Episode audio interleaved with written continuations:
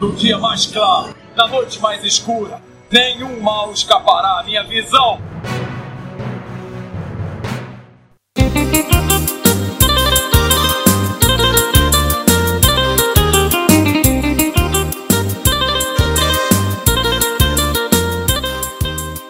Sejam bem-vindos ao setor 2814. Esse é um cast extra. Então, para quem estava escutando o nosso primeiro cast, né, que era o número 18, aí de indicações da Mulher Maravilha, na verdade isso ia ser uma continuação do cast. Eu ia falar essa parte na leitura de e-mails.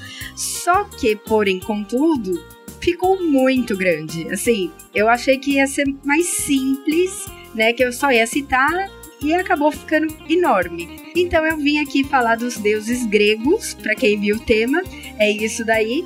E para isso eu chamei o Leandro. Olá, Carol, olá, ouvintes. Meu nome é Leandro, eu sou professor de história. E isso me levou um pouco pro lado da mitologia grega. Você é um assunto que eu gosto muito. Você estuda mitologia grega? É eu tudo. estudei porque, como eu comecei estudando história, aí você vai estudar civilização grega, né? Aí eu comecei a estudar mitologia também. Entendi. E, bom, então o Leandro tá aqui para me ajudar hoje. O Bruno não está, ele tá presente aqui na sala de alma também. Então, vamos lá. Eu queria deixar claro que, assim, esse cast ele surgiu da ideia quando eu tava lendo, né, Mulher Maravilha 952. Leandro, você leu, né? Sim, eu li, é uma das minhas fases preferidas dela. Ah, por que será? né? Bom, pra quem leu, sabe que tá cheio de deuses, é assim, eles mudam completamente, né? O Azarelo mudou completamente a origem da Mulher Maravilha ali e tacou deuses. Deuses diferentes, né? Eles não são mais aqueles deuses de toga lá no livro. Não, é bem diferente. E é isso que eu achei difícil, porque assim, você tá acostumado a ver o deus daquele, sei lá, né, de uma aparência. Aí, do nada, ele mudou e você fala, quem que é essa pessoa? Tipo, quem que é esse ser aqui? Parece uma Deméter feita de planta. Ou... É, né? é muito diferente. E aí, por conta disso, eu falei, ah, legal, vamos ver da onde surgiram. E, bom, por conta disso e porque eu faz muito tempo, né, que eu saí da escola. Eu não lembro dessa parte de deuses, de mitologia grega. E aí eu fiquei meio perdida. Então a ideia desse cast já deixar bem claro desde o princípio, não é um cast da DC em si, a gente vai comentar aí no meio do cast um pouco, né, o, o o que um ou outro deus tem a ver com a Mulher Maravilha, mas ele não é um cast da DC. A gente não vai falar da origem dos deuses, né, da mitologia nos quadrinhos. E sim a mitologia dos deuses normais. Qual que é o intuito? É você conseguir pegar os Novos 52 e conseguir saber de onde veio, de onde eles tiveram referência, quem é mãe de quem, quem é pai de quem, porque é tudo uma confusão. Ah, é uma grande família, literalmente. Literalmente. E também é importante ressaltar que, assim, gente, esse é um cast que é pra ser né, um negócio mais simples. Tirando o Leandro, eu não sou especialista, então não daria pra gente falar tudo da mitologia grega aqui. E mesmo se a gente pegasse um pedacinho só num cast de uma horinha aí, você não fala nada, né, Leandro? Não, só metade e olhe lá. E a gente também tem muitas versões diferentes né, do personagem aí. Sim, é, versão é a pior coisa, né? Porque você começa a ler, aí um cara fala uma coisa, por exemplo, ah, se aparece, né? Se foi Homero que falou na Ilíada, se foi na Odisseia, ou se foi, eu também vi outro, né? Tem o. Exildo, Exildo, na Teogonia. Que é bem famoso? Então, a gente tem Homero, né? Que é a Ilíada e Odisseia. A gente também tem o Exildo, que é um poema que é a Teogonia. E eles têm origens bem diferentes, né? Pro mesmo deus, às vezes eles descrevem, acabam descrevendo diferente, né? Isso, às vezes mesmo o próprio Homero da Ilíada, na Odisseia, ele muda de uma coisa, tem uma pequena diferença, que também são obras muito antigas, né? Sim, sim. Bom, então fica claro aqui para todo mundo que começar a escutar que a gente vai falar das versões que são principais, são as mais conhecidas, as mais aceitas. Eu não sei se tá certo, né, falar que tem a versão mais aceita, mas é isso, aquela que todo mundo, pelo menos, já escutou uma vez falar dela. Também fica como dica o nosso primeiro cast, aquele 01 mesmo, tá? O que a gente lançou lá no comecinho. Que aí a gente falou um pouquinho da história da, do universo DC, né? Da evolução do universo DC. E lá a gente conta um pouquinho sobre a Grécia Antiga, né? Alguns personagens. E quem quiser escutar, fica como dica, vai lá, baixa e escuta. Ou reescuta, não sei, né? Acho que vale a pena.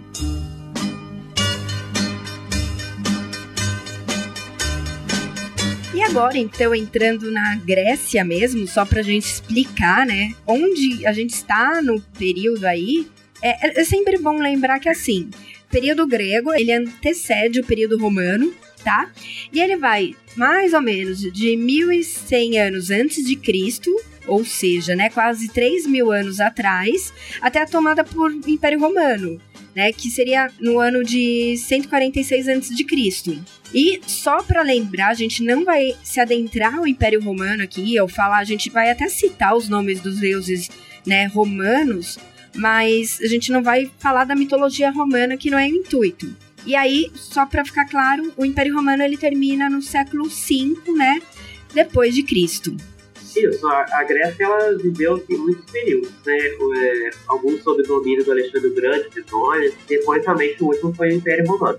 Aí a gente tem também uma civilização chamada minoica e a micênica, que foram mais ou menos no ano 2000 a.C. Só que é muito complicado diferenciar o que é Grécia e o que não é. É, mas assim, essas duas civilizações, elas eram consideradas gregas ou não? Elas, a gente pode considerar que elas são antecessoras da civilização grega. Ah, entendi. Aí vão vir os povos, vão se misturar e isso vai virar a Grécia que a gente conhece. Ah, legal.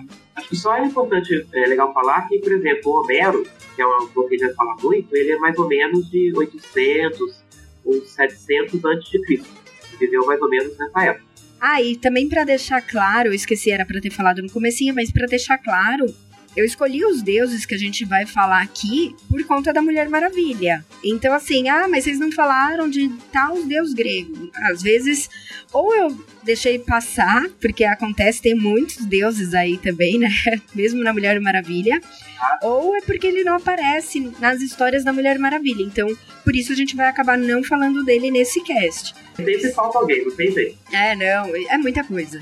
Bom, e para começar, então, acho que é legal a gente falar dos mitos, né? Do mito da criação, da mitologia grega, como tudo começou e tudo começa através do caos. Mas não era o caos, tipo, não é bagunça, pelo que eu entendi, não era um caos bagunça, e sim, era meio que um deus, é uma divindade, né? Uma forma divina de vazio e primitivo.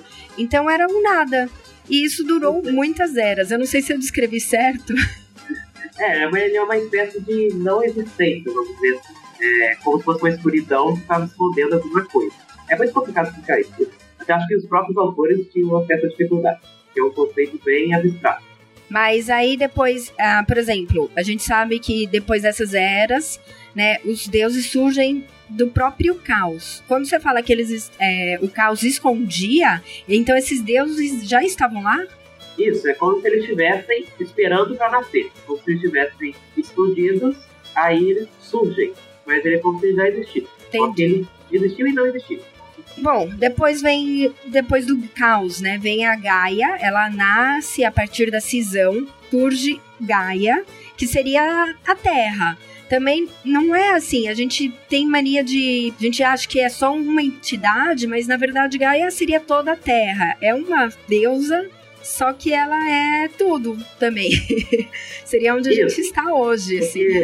A gente tem nessa fase o que a gente chama de divindades primordiais, tá? Essas divindades primordiais, elas são o universo em si.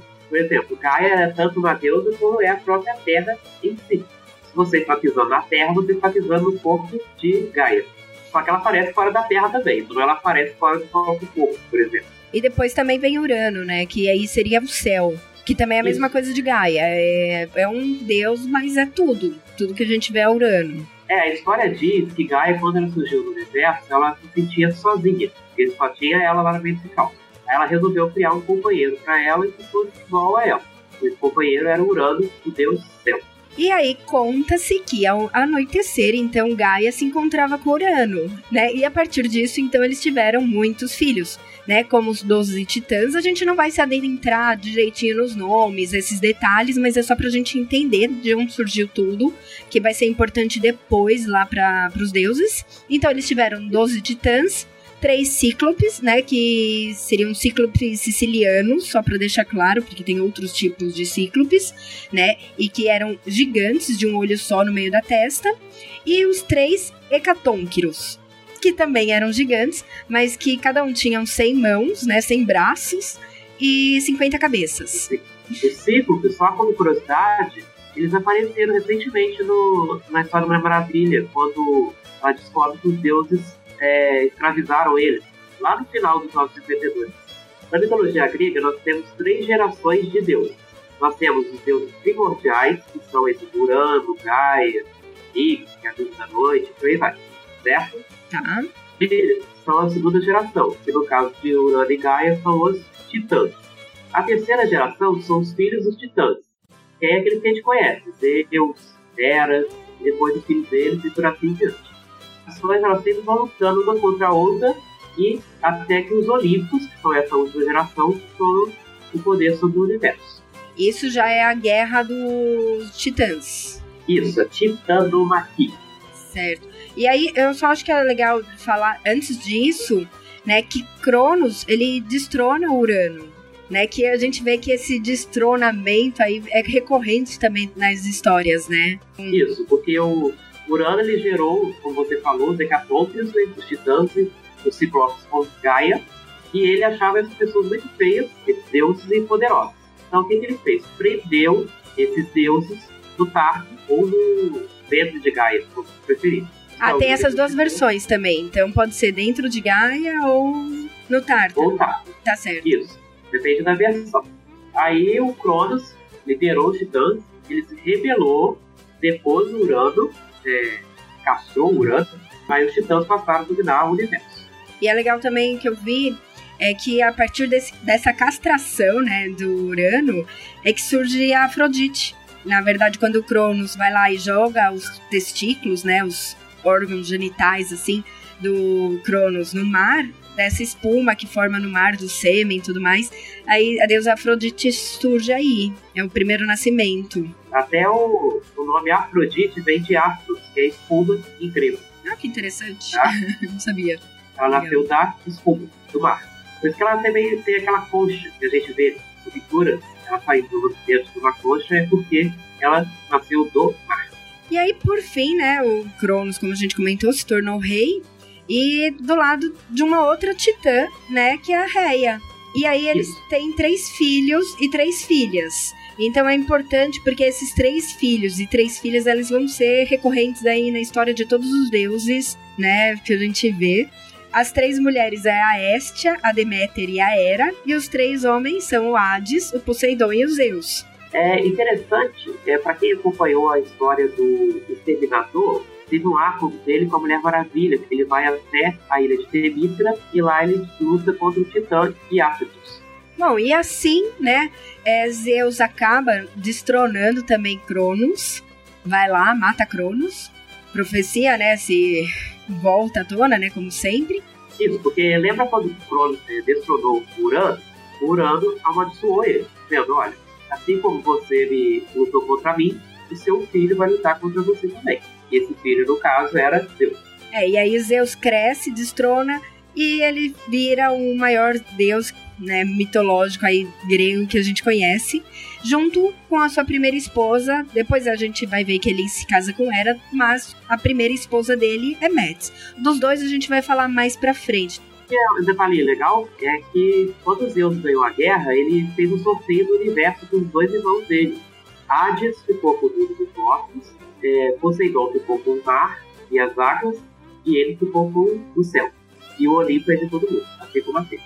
Bom, e agora passando para os personagens em si, é, eu escolhi aqui colocar em ordem alfabética, apesar de eles não são ordem de quem aparece, a gente vai acabar falando de um que depois vai citar de novo, mas é porque a ordem alfabética me pareceu ser a mais fácil de falar.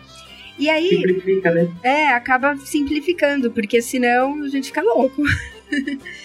a princípio, eu escolhi os personagens que aparecem nos Novos 52, né? Por conta disso que eu falei, né? Que é importante a gente saber na hora de ler. Primeiro deles é Afrodite, então que era deusa do amor, da beleza, da sexualidade e também da fertilidade. Seu nome romano era Vênus. Então, também, como eu comentei, né? A gente não vai falar aqui da mitologia romana.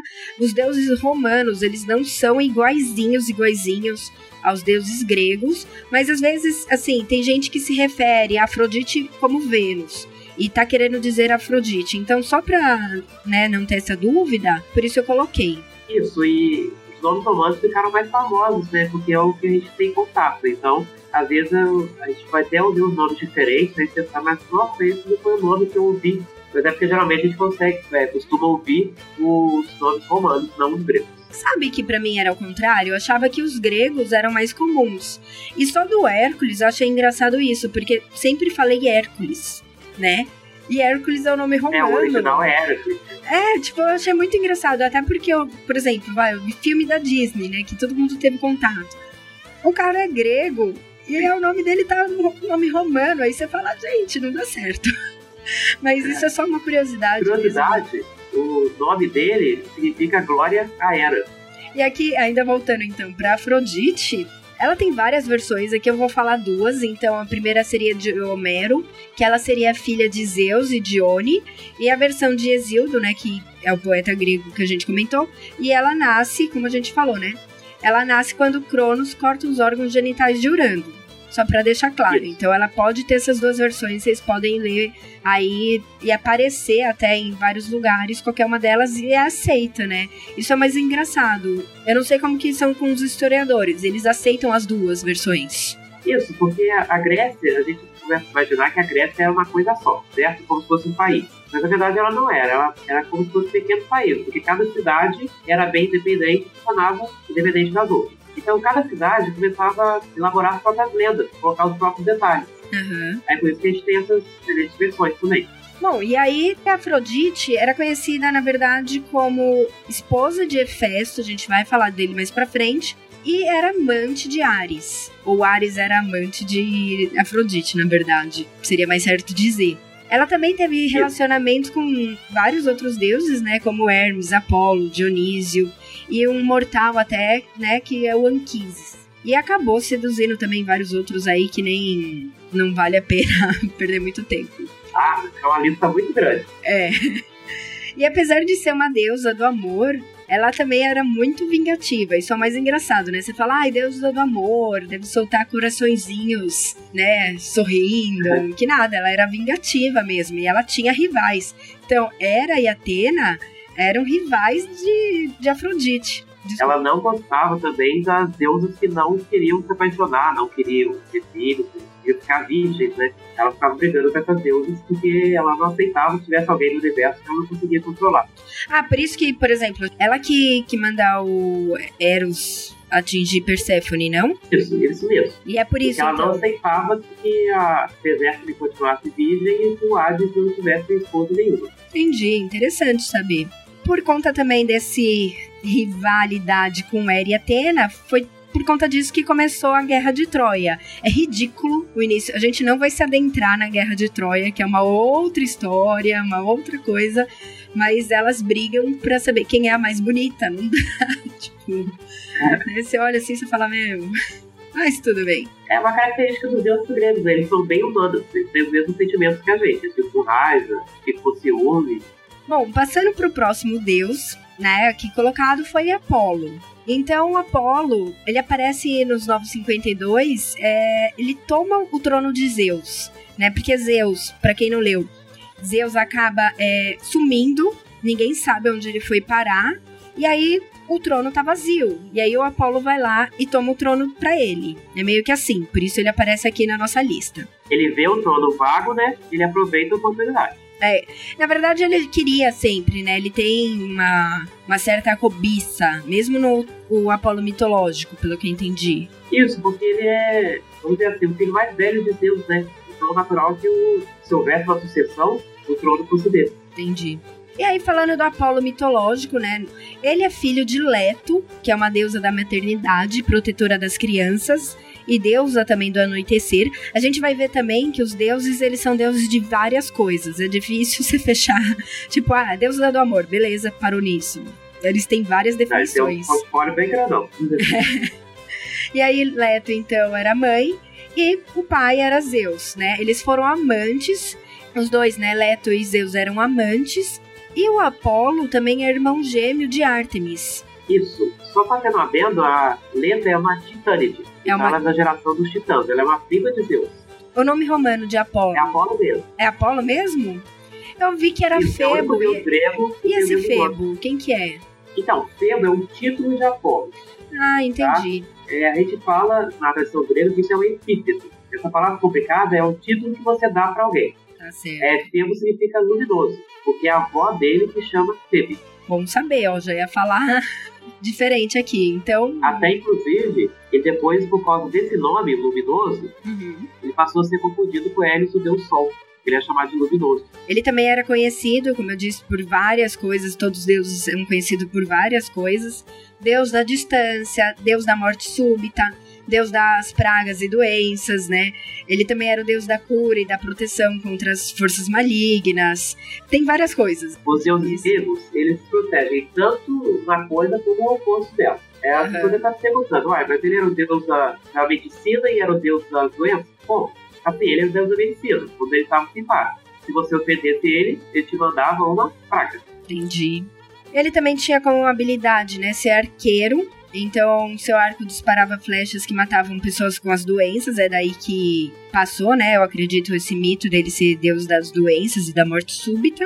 Os gregos eles tinham a crença de que quando um homem morria, um jovem principalmente, sem uma causa aparente, teria sido a forma que matou ele. E aí ele tinha também como seus objetos tradicionais, né? Ele sempre era visto, entre aspas, com um arco de prata, a lira, um ramo de louro esse ramo de louro tem o porquê que seria sua paixão por Daphne, a gente também não vai entrar nessa história, mas tem o porquê. E a palmeira. E aí diz a lenda que Apolo tinha se unido a Hera, Poseidon e Atena a fim de tirar o poder de Zeus. Isso, inclusive é um episódio contado na Ilíada. Não sabia, é disso a Ilíada, então? É essa, essa é. parte é, do mito? É, eles falam sobre vários mitos, né? O Deus ficou conversando lá e ficou contando a história dele. Aí a Tex, que é a mãe do Aquiles, ela conta essa história. Ah. Uma vez era Poseidon, Atena e Apolo lutaram para tirar Zeus do trono. Entendi. Inclusive, Zeus castigou Apolo, fazendo ele se tornar mortal por um ano. E aí, como curiosidade, também a gente tem que quando o Leto estava grávida, a Hera fica super enciumada, né? Porque Zeus traiu a Hera. E aí pede pra Gaia que banisse a Leto da Terra. E aí a Gaia aceita isso, né? E acaba sendo por isso anoitecer não toca a terra. Porque a Leto seria uma personificação do anoitecer, né? A ilha de Delos, na curiosidade, ela era uma irmã de Leto, que fugiu de Zeus e se transformou numa ilha para não ser atacada por ele. Aí essa ilha era flutuante. Quando Hera falou para Gaia não receber, essa ilha não estava incluída, porque ela não fazia parte da Terra, ela estava flutuando no ar. Eu vi também que essa ilha poderia ser subterrânea, assim, é, imersa na água. Isso, porque ela tava no fundo do mar, também é uma, é uma outra versão. Entendi. Aí Poseidon faz ela subir e, pra superfície. receber Leto. Essa ilha de Delos existe hoje em dia, você pode até me falar, né, Fechou a Paulo? Tem mais alguma coisa para falar? Acho que é só curiosidade da palmeira. A palmeira é a planta dele porque, na lenda, quando o Leto estava ganhando ele, apareceu uma palmeira na ilha. Foi debaixo da palmeira que ela ganhou. Tem uma explicação por que essa palmeira apareceu? Foi a própria irmã dela, a ilha, que fez essa palmeira aparecer para ela não ficar do sol. Bom, de Apolo era isso então. A gente agora vai para Ares. Que a gente sabe que é um dos principais vilões aí da Mulher Maravilha. Ele sempre aparece de um jeito ou de outro. Como o nome romano era Marte, ele é reconhecido como Marte. E aí, por isso, até na Era de Ouro, né, Ares era chamado de Marte. Então a gente vai lá pegar aqueles, aquelas revistas bem antigas da Mulher Maravilha, a gente pode ver sim como Marte. Como curiosidade, o planeta recebeu esse nome, o Ares, como chamava o grego, porque ele é vermelho. De raiva. O vermelho lembra o sangue. Ah, e só pra, pra entender, nos Novos 52 eles chamam de guerra. O guerra ali é o Ares. Isso, é o Ares. Porque no 952 eles, eles chamam alguns deuses para a função que eles têm. Sim. Por exemplo, ele chama o Hades lá de inferno. Sim, entendi. É porque o Ares do 952 é muito diferente, né, do... Eles não fazem primeiro nenhuma referência a Ares. E ele é muito diferente do que a gente estaria acostumado. Ele é um velho caquético. Você olha assim e você fala... Chupado, né? Né? Bêbado. Então, tipo, eu fiquei em dúvida realmente, mas então, ele é o Ares, é bom saber. É o Ares deprê, né? Nada a ver com aquele Ares lá da Era de Ouro. É, tipo. Por isso eu fiquei, acabei ficando meio assim. Quem que é esse? Ah, beleza. E aí o Ares é o deus da guerra, só que é uma guerra diferente, por exemplo, de Atena, que a gente vai ver mais pra frente. É uma guerra que ele possuía enorme sede de sangue, ele era violento, né? Ele queria ir pra guerra, matar todo mundo sem pensar, sem fazer nada. Que é diferente de Atena. Então, por isso ela sempre consegue vencer ele. Né? Porque ela tinha estratégia, ela sabia fazer as guerras, ela sabia manejar ali o exército, as coisas, né? Outra coisa também que é muito falado na mitologia, inclusive parece na Ilíada, é que assim, o Ares ele não tá de lado de ninguém, Tá. tá? Ele tá tanto do lado do exército quanto do outro, ele muda o tempo todo. Então se você reza pra Ares e você vencer na guerra, pode ser que você consiga não. Mas se você rezar pra Atena, você pode conseguir. E ela te É mais atender mais fácil, né? E aí, tipo, é o que eu pensei. Então, você quer ganhar uma guerra, você não vai rezar pra Ares, você reza pra Atena. Tipo, que pelo menos ela ganha dele também, né? Mas, beleza. É, ele é curioso isso na Ilíada, que ele é o deus da guerra, mas ele vive apanhando da Atena. É, então. Bom, continuando na história dele, ele é filho de Hera e Zeus, né? Só que Zeus não gostava de Ares. E também, assim como poucos deuses iam com a cara deles, quem gostava era o Hades, né? Porque ia mais gente, na hora que o pessoal morre na guerra, vai mais gente pro submundo. Eris, que é a irmã de Ares, e Eris normalmente sempre tá do lado de Ares nas guerras, porque ela era que colocava discórdia em todo mundo ali. Aí numa guerra mesmo violenta, você tem uma discórdia plantada. É, sem discórdia não há guerra, né? Se todo mundo se amasse e concordasse, o Ares ia fazer o quê da vida? E é por isso que ela sempre aparecia. E Afrodite, que tinha a Ares como amante. Por mais incrível que pareça, né? Aquela deusa do amor, bonita lá, tudo mais, tinha o Ares como amante. De certa forma, eles representam os dois lados opostos do ser humano, mas que estão dentro de nós, né? O amor e o ódio.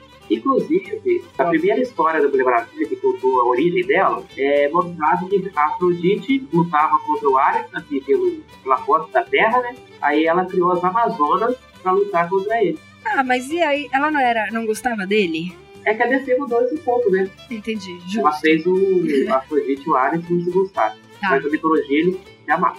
Como curiosidade, inclusive, na mitologia grega, as Amazonas são filhas de Ares, são descendentes dele. O símbolo masculino, é, a gente vê na televisão, Aham. em vários lugares, é, representa o escudo e a lança dele. Enquanto o feminino é o espelho de Afrodite. Ah, eu espelho eu não sabia. Eu sabia que era de Afrodite, eu não sabia que era espelho. Interessante também. Tem uma curiosidade também que teve uma guerra dos gigantes, que o Ares ele ficou preso dentro do vaso pelos gigantes durante 13 meses. Aí o Hermes teve que ir lá soltar ele. Foi uma vergonha danada, né? né? Bom, e depois a gente tem Artemis, que eu aprendi a falar. Eu sempre falei Artemis, e dessa vez, tipo, eu falei, nossa, tem um, um acento no ar. Então, Artemis, né? Aham. acho que eu tô falando certo agora. Ela era filha de Leto, né, como a gente comentou. E seu nome romano era Diana. E aí, daí que veio o nome da Mulher Maravilha. E o que é mais engraçado é que você fala, meu, as Amazonas, elas são provindas da, dos gregos. Tecnicamente, eu não sei se Hipólita lá na cidade de Temícera, ela olhou pelo espelho mágico e falou, ah, Diana, um Eu acho que o romano. problema disso foi o que a gente não falou lá no começo, que é, no início da história de Mulher Maravilha, eles usavam os nomes romanos, né? Aham. deuses. Aí o autor deve ter percebido isso E é usou Diana. Inclusive, pra quem tá agora, ela até inventou uma história lá de que Diana significa divina, que vem do grego Dios. Diana é divina mesmo? É, porque Deus em grego é Dios, né? Aham. Aí que vem Deus. Tá. Aí Diana significaria divina. É uma desculpa que eles inventaram. É, Mas boa. Ah, mas é melhor do que aí você ficar pensando, tipo, como que ela colocou o nome romano se ela era grega? Pois é. Tipo, É, mas tudo bem, a gente deixa passar. Bom, Artemis era a deusa ligada à caça, né? Sendo a melhor caçadora entre os deuses, e também era ligada à vida selvagem. E mais tarde ela foi associada à lua e à magia também. Ela utilizava o arco e flecha como seus objetos de caça, então eles sempre estavam acompanhando ela, né? Acho que a curiosidade é que você perceber que Artemis e Apolo eles são irmãos gêmeos, eles compartilham algumas coisas, como o arco, por exemplo, e por outro lado eles são bem opostos, né? Ele é um deus mais civilizado e ela é a deusa da natureza selvagem, que é completamente diferente dele. Bom, e ela foi uma das deusas, né, que pediu também para ficar sempre virgem pro resto da vida. Ela pediu a Zeus, né, que ficasse sempre virgem. Então... Isso foi os primeiros pedidos dela ao nascer. Ela pediu para ser virgem e para que desse para ela o arco, as flechas e cortejo de Nitro, como você falou. Afrodite também não gostava dela. É, são as três deusas, é Atena, Artemis e Este. E Afrodite não consegue dominar o coração. Entendi. O, o interessante é que, assim, por mais que era aceito também, né, orgias, é, você podia ter várias pessoas. Era comum isso, né? Eles não, não era algo abominável na sociedade grega, mas a virgindade também era algo assim, você se manter casto pro resto da vida. Também eles respeitavam muito, né? Era algo considerado bom. É, porque a gente tem que fazer uma diferença na sociedade o que era permitido para os homens e o que era permitido para as mulheres, né? Os homens costumavam, por exemplo, lutar com prostitutas e tal, ir nas festas, tinha seus acompanhantes, mas a mulher tinha que ficar em casa. Inclusive a Artemis é, assim, é quase um símbolo feminino, né? Porque é uma mulher que permanece sempre virgem, ela não se mete no mundo dos homens, ela só ficava na floresta. Como curiosidade, quando as meninas elas estavam crescendo e iam casar, elas pegavam um pedaço do cabelo delas, cortavam, juntavam com os brinquedos que ela tinha e sacrificava para a Artemis. Tipo falando, olha, adeus Artemis, adeus a minha infância. Ah, interessante. Bom, e aí não há consenso, né? Mas há relatos que Artemis também ajuda sua mãe a parir Apolo, né? Que é o seu irmão gêmeo. E ela sim vai se tornar a deusa parteira e protetora das mulheres grávidas na hora do parto. Só como curiosidade. É, muitos historiadores acreditam que isso surgiu porque as pessoas queriam explicar, olha, como é que a Artemis é a deusa virgem e a deusa da gravidez? Então eles criaram essa lenda para conciliar as duas funções, né? Que são opostas.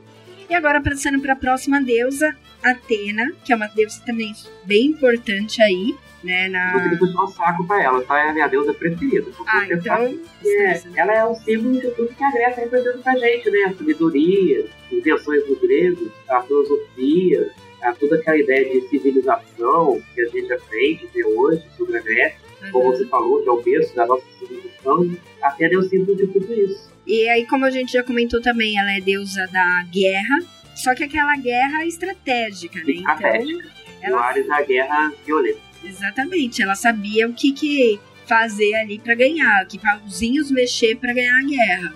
Seu nome romano é Minerva, né? Ela é associada com a deusa Minerva. E, pelo que eu vi, ela tem dois mitos de nascimento, né? Assim, tem vários, mas são dois principais. E... Esses dois, na verdade, eles são o mesmo. Ah, são mesmo? Como assim? Não. A lenda é o seguinte: é, Zeus, lá antes mesmo dele lutar com os titãs, ele estava vivendo lá em Creta. Aí ele conheceu a Metis, que é uma filha do titã Oceanos com a Tétis. Quem está lendo Aquaman sabe esse nome aí. Aí a Metis, como você falou lá em cima, ajudou ele a vencer Cronos. Quando ela fez isso, depois da guerra, ela se tornou a primeira esposa de Deus, certo? Aí o Urano, vai estragar tudo, profetizou para Deus falou: Olha, se você continuar com a Metis, você vai ter um filho, você vai ter dois filhos, na verdade. A primeira filha vai ser uma pessoa ótima de idade que vai te ajudar sempre. Vai ser tão sábia quanto você. Já o, quando ela tiver um irmão, esse irmão vai ser tão poderoso que vai tirar do trono. Aí Deus, obviamente, não quis aceitar isso, né? Aí ele engoliu a Metis, aí tem, tem algumas versões para explicar isso, como é que ele engoliu. Tem uma história que diz que ela se transformou numa gota d'água, aí ele bebeu ela, literalmente. Aí ela foi parar na cabeça dele. Aí Deus continuou a vida dele, teve outros amantes, depois casou com ela e tal. Aí durante a guerra contra os gigantes, a cabeça dele estava doente. Ele não aguentava aquela dor. Então, o que, que ele fez? Como eles não tinham aspirina na época, né? né? Ele chamou o Efestos, o Efaís, e falou: Olha, dá uma machadada na cabeça, eu quero ver ele tá aqui dentro pra sair. Aí o Efestos fez isso, deu uma machadada na cabeça dele. Lá de dentro saiu já a pena adulta. Toda armada. Aí ela fez um plano contra os gigantes lá, chamou Hércules e derrotou a maioria dos gigantes. Vi a história que ela pode ter nascido sem ajuda de Metis. Na verdade, ela nasceu de Zeus sozinha. Isso, tem uma versão que diz que ela nasceu só de Deus mesmo, porque é uma metáfora, né? Porque a sabedoria nasce da cabeça do maior Deus. Inclusive, isso está ligado à lenda do Efesto, que, segundo essa versão da história, quando Atena nasceu da cabeça de Zeus, era, viu aquilo e falou: Olha, eu quero ter um filho sozinho também. Ela decidiu ficar grávida e deu a luz do Efesto. Só que o Efesto era tudo defeituoso, não entendeu? Era, não teve sorte, né? Mas tudo bem. Assim, essas duas versões, na verdade, são a mesma versão. É que alguns queriam negar assim, a participação de uma mulher na, no nascimento de Atena, né? Uhum. A Atena teria que nascer só no cabeça de Deus e acabou. E aí, ela é outra deusa que se manteve virgem, né? Que não queria se casar, né? Porque assim, se você se casa, é o que você falou, né? Lá eles iam ter que se dedicar ao lar e ela não queria isso, ela era uma guerreira independente. Então, na hora que ela promete que ela não vai ter homem nenhum para conseguir continuar lutando aí. Isso, até ela é uma deusa bem contraditória. Assim, por um lado, ela era a deusa virgem, só que por outro também ela era a deusa dos trabalhos femininos. Por exemplo, ela protegia a arte de bordar, fazer tecido, e ela também protegia os heróis. Então ela protegia tanto o homem quanto a mulher. É engraçado, realmente, né? E aí eu vi que ela era símbolo da submissão do, da mulher ao homem.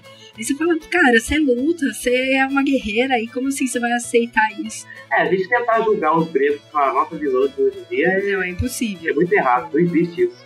E ela era imbatível nas guerras, então ela possuía profunda sabedoria e conhecia todas as artes de estratégia, como a gente falou também. E isso era fundamental para se criar a cultura e a civilização.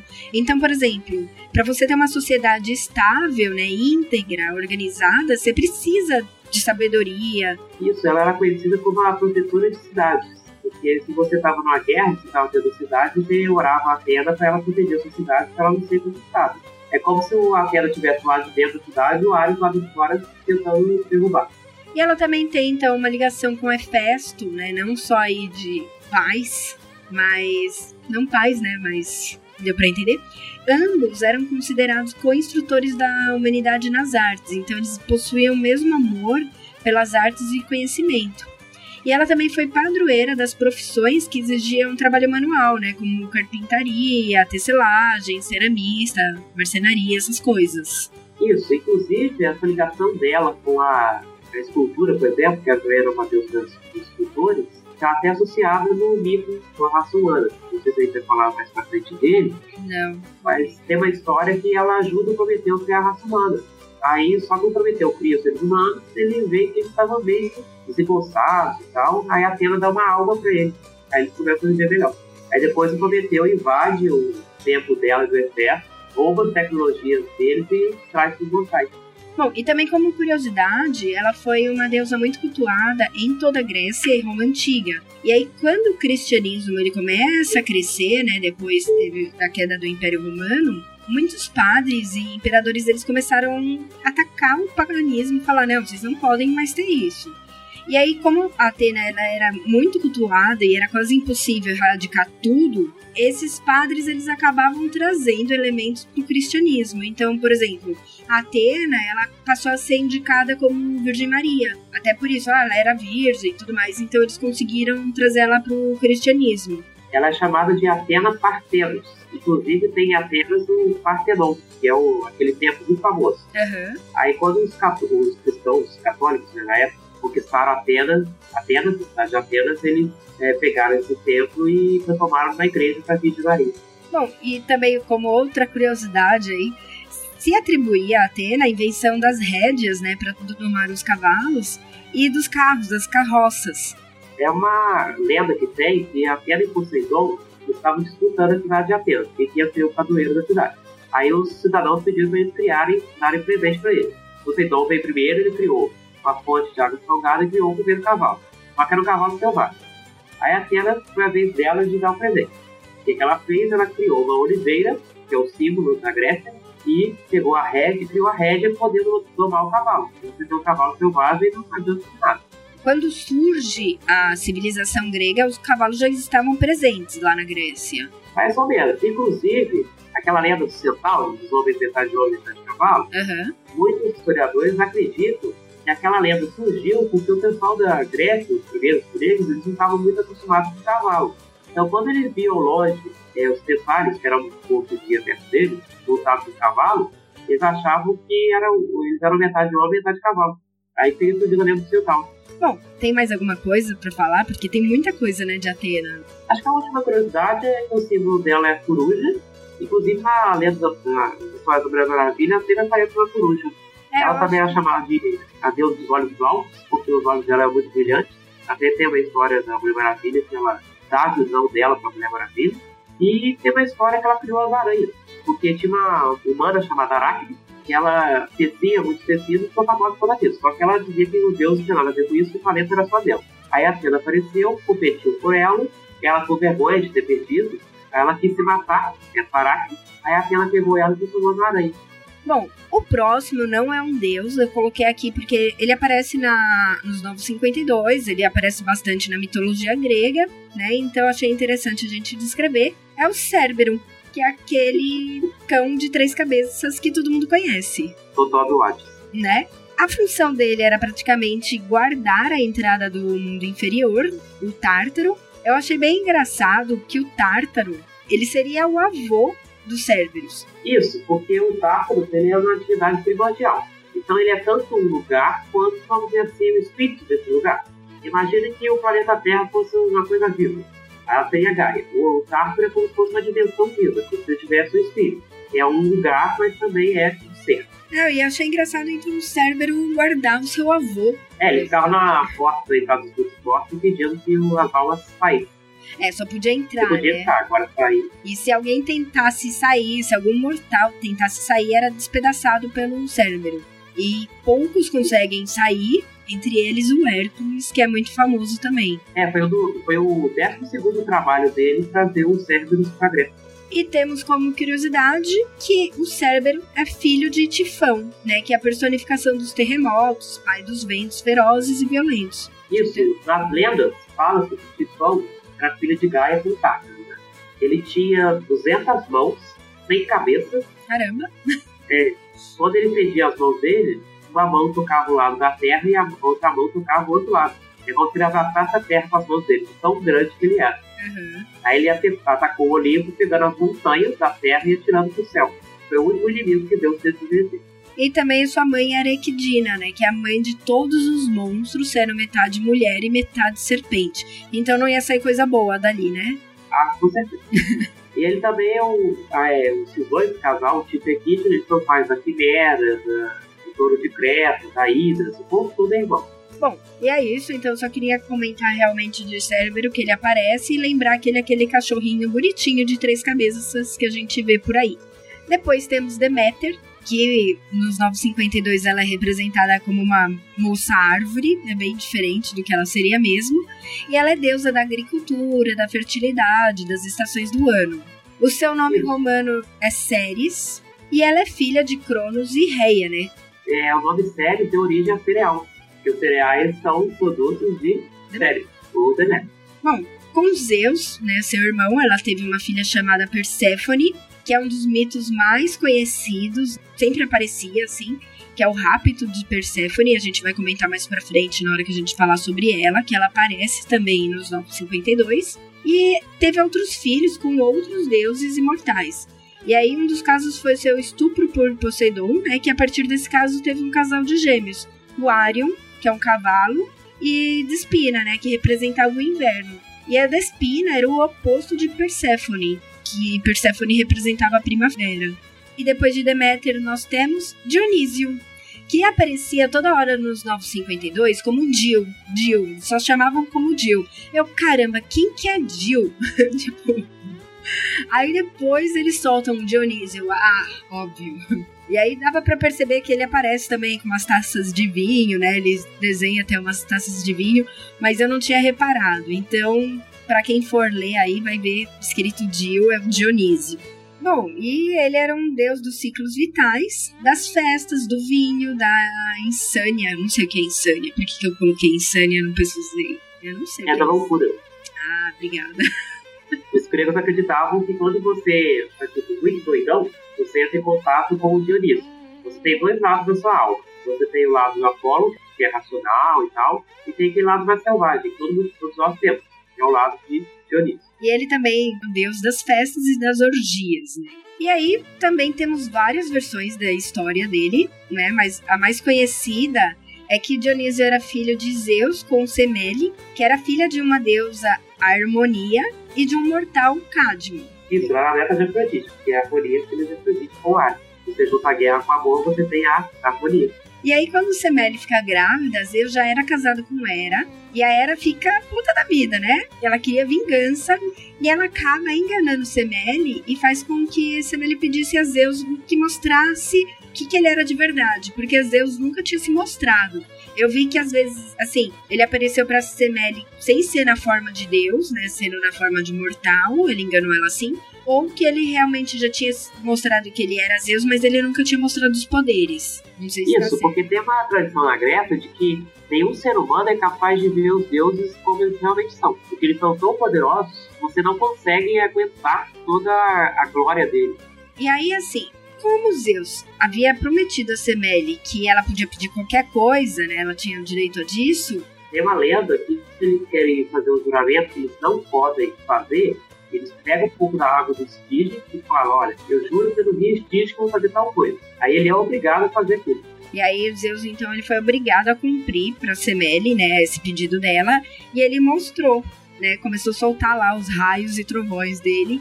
E aí, assim, eu vi que ou ele acabou queimando a Semele, né, matando ela queimada, ou ela morreu assustada com o poder de Zeus. É, porque tem uma versão que diz que ela não sabia que ele era Zeus. E aí, no final, então, Zeus retira Dionísio, né, de Semele, ela já estava grávida, e acaba terminando a gestação de Dionísio dentro da sua coxa. Ele vai lá, Isso. fura a coxa, põe Dionísio, fecha a coxa. Foi um cheiro. Né? É, o nome de Dionísio, inclusive, significa duas vezes nascido. Dionísio. Ele nasceu duas vezes. Justo, de e de Zeus. Porque quando aí ele, tipo, fica pronto para nascer, né, o Zeus já liberta ele, vai lá, tira ele de dentro da coxa. Inclusive, no final da atividade, alguns poetas cômicos de comédias começam a fazer piada com essas histórias. Que Zeus agora tá- já tinha gerado uma filha da cabeça, agora tá gerando outra coxa. Qual seria o próximo? E anos mais tarde, então, Dionísio também desce, né, até o submundo para salvar Semele, e ele consegue fazer isso e acaba levando ela pro Olímpio, onde ela se torna uma deusa. Então, hoje Semele seria deusa também. Isso, ele casa com a Ariadne também, que é uma mortal que poderia buscar Teve e ele busca ela também nos encontros. E ele também, lá, ele pode alterar a realidade. Ele fala que, como ele é deus da loucura, a realidade não é nada pra ele. É relativo. E também eu esqueci só de falar, né? Ele foi o primeiro a cultivar parreiras e uvas, então por isso ele é conhecido como deus do vinho. Isso, tem até muitas histórias que eu vou contar aqui, porque são longas, mas que contam, é... Tipo, ele apareceu na cidade ensinando as pessoas a beberem, né? As pessoas bebem o vinho, ficam bêbadas e começam a, a lutar com os outros, a brigar, a matar os outros, aí eles querem expulsar ele. Aí fica o tempo todo. Ele vai de cidade em cidade tentando é, ser cultuado, só que o vinho faz tudo ficar maluco e as pessoas expulsam ele. Próximo deus é Eros, então que seria o Cupido, né? O deus do amor, da atração sexual e do sexo. Isso mesmo. Tem duas versões para ele. A primeira, que ele seria filho do, do Caldo, seria lá no começo do, universo. Tem uma terceira versão, uma segunda versão, que é da filosofia, que ele seria filho de Poros, que é a representação mudança. Por curiosidade, Poros seria o irmão de Atenas. E Péria, que é a pobreza. Por quê? Porque o amor, a ideia de Platão é de que o amor é o desejo por uma coisa que você não tem. É um desejo que você nunca realiza. Você sempre quer o outro, mas não consegue. E tem uma terceira versão que ele é filho de Afrodite. Aí, inclusive, tem uma história que ela pega o Eros, por isso que você fica se apaixonando pela pessoa errada. E ele foi casado, né, com Psique, que era uma mortal muito bela e que depois virou deusa e passou a representar a personificação da alma. E junto eles tiveram uma filha, a Edone, que é a deusa do prazer. Por curiosidade, quem puder procurar, a história dele com a Psique é muito bonita. Ela passa um monte de coisa pra poder casar com ele.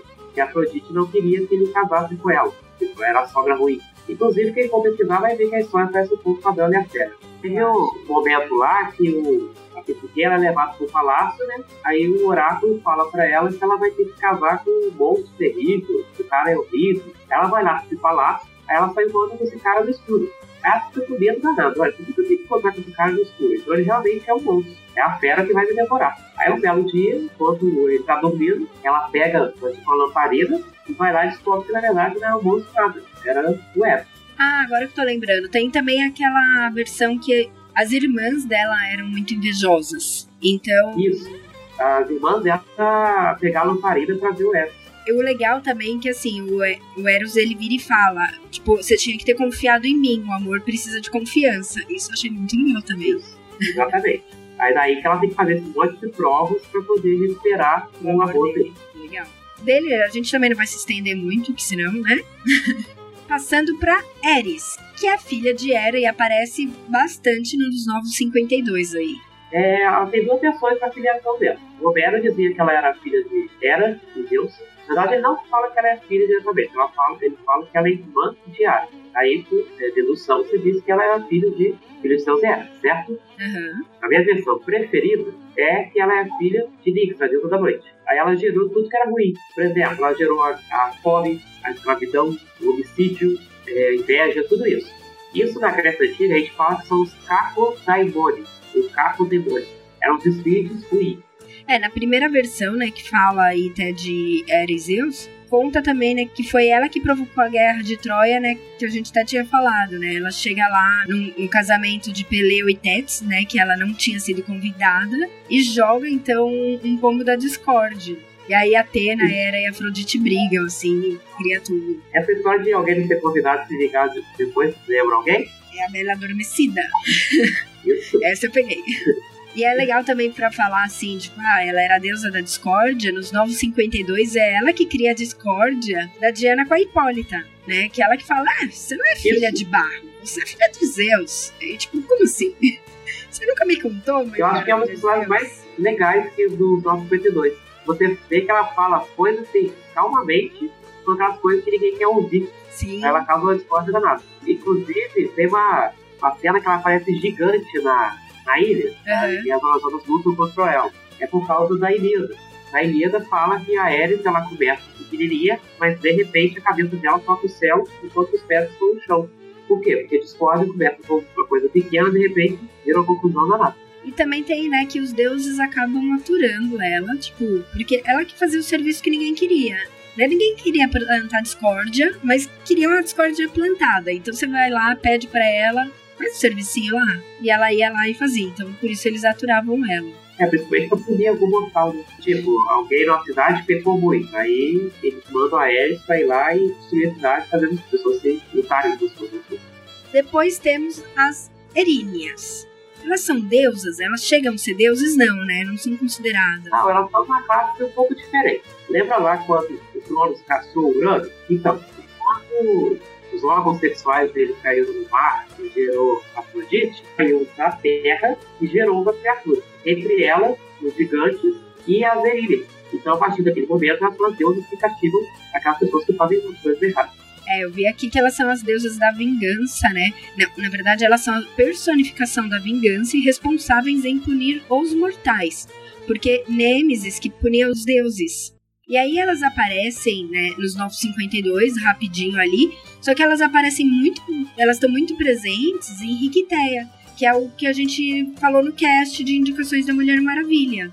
Então, depois, né, até o, a gente conversou em particular, né, que Riquiteia não existe, não é, não era nada grego, ele foi uma invenção. Tem alguma coisa parecida na Ilha, mas foi... dá pra dizer com certeza seria mais fácil falar que foi invenção mesmo. Isso, porque lá na Iqueté elas ficam esperando que a Mulher Maravilha não cumpra o ar todo, né? Uhum. Pra castigá-los. Porque uma das funções da, das Eríneas é punir aqueles que não respeitam o juramento. E na mitologia romana elas eram chamadas de Fúrias. E elas são em três. Então, Tisífone, que é o castigo, Megera, que é rancor, e Alecto, que é inominável. Inclusive, uma curiosidade aqui, é por causa dos nomes das Fúrias que tem as Fúrias do Dark Fight. Ah, interessante. Também não tinha pego isso não. tem uma versão também bem antiga que a Mulher Maravilha tem uma filha, se não me engano, com o Trevor, que se chama Fúria. Essa Fúria apareceu nos 952, lá na Terra 2 também. Quando o Darkseid vai invadir, há o Stephen que ele rouba o, essa filha né, da Mulher Maravilha e quer escravizar ela e transformar ela na Fúria.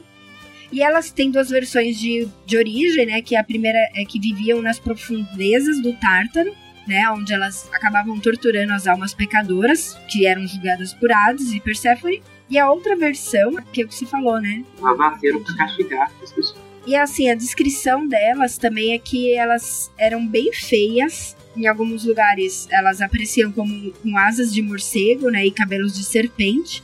Nos Novos 52 elas até parecem com rostos de cachorro, né? Isso, porque a lenda é que quando as pessoas ruins iam morrer, elas viam as erilhas antes de morrer e elas ficavam loucas com as aparências. Bom, passando depois agora a gente tem o Hades, que é conhecido aí também, é um deus que bastante gente conhece hoje em dia. Ele é o deus do submundo, né, e dos mortos, mas não é o deus da morte, só para ficar claro, ele era, ele cuidava lá do submundo, mas ele não, é, não era responsável em matar as pessoas. É, quem, quem matava as pessoas era Thanos, que era a personificação da morte. Ele era irmão de Ídolos, o deus do sol. Bom, o equivalente do seu nome romano seria Plutão. Por isso o planeta Plutão, que é o, que é o mais longe do Sol. Né? Ah, justo. Ah, o mais longe seria lá nas profundezas do universo. E ele tem como irmão, a gente já comentou então também, Zeus e Poseidon. E ele que raptou Perséfone, que a gente meio que falou aí por cima. Então ele é responsável indiretamente também pelas estações do ano, né? Se a gente pensar nisso. É, porque ele se apaixonou por ela, né? Ele queria ficar com ela, só que a Deméter não queria que a filha dela casasse, muito menos que casasse com Deus dos mortos, né? Quem quer, né? A história é que ela representaria o grão, né? A semente ele também possuía dupla personalidade, né? Dupla e função, né? Que é o que você falou aí. Então ele tava vida, energias vegetais para erguer-se a partir de semente, né? Mergulhada na obscuridade. E também tinha o caráter severo, que não deixava nenhum mortal sair do, do seu reino. Isso. Uma das coisas que a gente deve enfatizar sobre o Hades é que ele é muito injustiçado porque as pessoas tendem a associar ele com o demônio e acham que ele é ruim, sendo que não é. E bom, como curiosidade aí, né, o Hades possuía um capacete, né, que o deixava invisível, assim como Poseidon possuía um tridente e Zeus possuía os raios. Isso, lá no início da guerra dos, dos Olímpicos contra os Titãs, os Ciclopes fizeram armas para os deuses. Aí para Zeus eles deram o raio, para Poseidon eles deram o tridente e para o Hades eles deram o elmo. E esse elmo fazia ele ficar invisível, né, também. Então por isso ele podia aparecer onde ele quisesse, assim, sem ninguém ver. Isso, porque ele é, também ele é o deus do reino invisível, né? Você consegue ver a terra, você consegue ver o céu, mas você não veria o submundo aí. Isso. Uma curiosidade é que um dos títulos dele era o deus que recebe muitos. E você é? não deveria falar o nome dele. Era considerado perigoso. Aquele que não deve ser nomeado. Isso aí. Aí você podia chamar de Plutão, o Senhor de Muitos. Continuando, nós temos Hera, que a gente já falou bastante dela também, ela é bem presente, e ela é equivalente a Juno na mitologia romana. Ela é irmã e esposa de Zeus e é considerada a rainha dos deuses. Então, assim, ela não tem a mesma função de Zeus, mas ela acaba sendo rainha. E ela também tem como função a de ser deusa do casamento e da fidelidade. Isso, e ela também era uma deusa associada com o ar, com as chuvas, e o nome romano dela, Juno, é que deu origem ao mês de junho. Bom, ela aparece em forma de pavão em algumas histórias, né? Até da Mulher Maravilha. E então, pavão e vaca eram seus animais simbólicos principais. O pavão tem uma lenda que a, uma das amantes de Zeus era uma vaca. Aí Hera colocou um gigante de 100 olhos, chamado Argus, para vigiar a vaca. O Hermes foi lá e matou esse gigante. Aí, como Hera gostava do gigante, ela pegou 100 olhos dele e colocou na cauda do pavão. Ah, que legal. Depois, quando o pavão abre a cauda, vai ficar um monte de olhos. E aí é legal, assim, a história dela, que ela era ambiciosa também, né? Vamos assim dizer. Porque quando ela sai de Cronos, né, os deuses lá conseguem escapar de Cronos, ela é enviada para viver num jardim muito bonito, que era o jardim que onde viviam as Hesperíades. E aí, mesmo morando nesse jardim maravilhoso, ela não queria estar tá lá. Ela olhava para o céu e ela queria estar tá no céu. E ela falava: "Ai, por favor, né? Tipo, eu quero estar aí". E aí Zeus aceita o pedido dela e ela volta para ficar lá junto dele. E é por isso que ela vai pro céu, pro Olimpo. Tem uma curiosidade que diz que o namoro dos dois durou 300 anos. Ela era também muito ciumenta, a gente já viu aí, né? Ir atrás das amantes de Zeus. E agressiva com qualquer relação extraconjugal. Então, coitada dela, porque o que mais teve foi Zeus com outras mulheres aí, né? Eu acho que ela também é uma deusa bem injustiçada. Porque as pessoas acham que ela, essa era a única personalidade dela. Mas ela também tinha um lado bom. Afinal, ela era a deusa também da, ligada aos filhos, da maternidade. Porque todo Deus tem um lado bom e um lado ruim, né? Assim como a gente. Você não é bom o tempo todo. Sim. Bom, depois temos Hefesto. É, o Hefesto, né, seria seu nome grego, e Vulcano, seu nome romano. E ele era protetor, então, das atividades relacionadas à tecnologia. Lembrar que tecnologia não era, né, a que a gente conhece hoje em dia. Então, sei lá, era arado, roda, essas coisas. É, né? foi ligado a metais. Metais, né? Artesãs, escultores, e, e por isso ele era representado como um ferreiro. E até é o Hefesto que faz né, o laço da, da verdade, os braceletes da Mulher Maravilha. Então, isso é interessante também. Interessante pensar também que o nome Vulcano deu origem à palavra vulcão. É porque ele vivia dentro de vulcão, né? Isso, construído as coisas dele. Ele é filho de Zeus e Hera, então filho mesmo. E como a gente já comentou, também tem relatos que falam que ele era só filho de Hera, né, nessa invejinha dela. E aí conta a lenda, né, a principal, porque tem milhares também, que ele nasceu muito feio, ele era, tipo, deformado, tinha pés deformados, e Hera teve vergonha disso, então ele, ela joga ele do alto do Olimpo pro mar. E aí a ninfa Tétis fica com pena, né, daquele serzinho feio, recém-nascido, e o recolhe, trata e cuida dele. E aí depois ela se arrepende, né, do que fez com, com o Hefesto, depois que ela vê a qualidade das coisas que ele faz, que ele produz. Então ela vê uma joia e ela quer ele de volta. Só que, óbvio, ele recusa. E aqui eu não tenho muita informação. É, eu vi várias coisas diferentes, mas assim, eu não sei se ele recusou antes e depois ele a, a Era pediu para ele voltar, mas assim, nesse meio tempo ele faz um trono de muito bonito, né, um trono de ouro e manda entregar para Era como forma de vingança, porque nesse trono tinha umas uns fios invisíveis, né? adamante. É, umas correntes e ela fica presa no trono quando ela senta. E aí ela só consegue sair quando ela promete a Hefesto que ele se casaria com a mulher mais bela que existia. E aí por isso que ele se casa com Afrodite. Só que assim, Isso, até eles tiveram a ideia de casá-lo com a Afrodite para evitar que ela causasse confusão entre os deuses, porque ela era muito bonita e todo mundo queria ficar com ela. Mas se ela fosse casada, né, eles teriam que respeitar o marido dela. Isso até tem uma história que o, o, A- o Ares, ele era apaixonado pela Afrodite. aham, Aí o que acontece? Nessa história do, do trono, o Ares vai lá tentar separar a Era do trono, né? Só que ele não consegue. Aí depois ele vai lá na caverna do Hephaestus, do tentar é, lutar contra ele e eu vim trazer ele de volta. Só que o exército não ajuda nada dele. Bom, e aí depois também, assim, ele consegue, ele acaba voltando pro Olimpo. Isso. Lá no Olimpo, aí ele liberta a Era em casa com a Afrodite. tá Só que tem um pequeno problema. A Afrodite achava ele muito feio e não queria ter casado com ele. Então ela atraía ele constantemente com o Ares. Aí o Ares, um belo dia, é, eles estavam dormindo. Aí o Hélio deu sol, o dia amanheceu, né? O Hélio viu os dois dormindo e voltou para Hefesto, porque ele estava sendo traído por Afrodite. Aí o Hefesto ele faz uma, uma espécie de rede invisível e joga em cima do, do Ares com a Afrodite e chama todo o Olimpo para ver aquela cena. Aí eles ficam rindo dela e do Ares. Aí eles decidem se separar, o Hefesto se casa com a, a Glaia, ou Cáris, que é uma das três graças. Esse Cáris tem a palavra caridade. Eu achei também uma versão, aí, por exemplo, eu não lembro quem que era o que ficava na porta. A Afrodite tinha pedido pra ele ficar na porta e avisar. Isso era um mortal, ele chamava Alexis. Esse mortal ele foi carregado de avisar para Afrodite e Ares é, quando o sol ia nascer. Porque aí o Hélio ia ver os dois, né? Como um dia ele dormiu, aí foi esse dia que o Hélio descobriu, aí o Ares amaldiçoou ele e transformou ele pro galo. Por isso que o galo, toda vez que o sol nasce, no canto. Eu achei bem legal isso também. E nos Novos 52 o Hefesto aparece, e aparece também, ele é casado com a Afrodite, né? Nos Novos 52. Isso, eles ainda estão numa relação. Juntos. A curiosidade lá da, da Afrodite é que ela sempre aparece de costas, né? É porque não tinha. Como ela era uma mulher muito bela, né? Então não tinha como retratá-la num, num quadrinho. Acho que. É, ela até fala pra Zola que as pessoas veem ela, dela que elas acham mais bonita. É.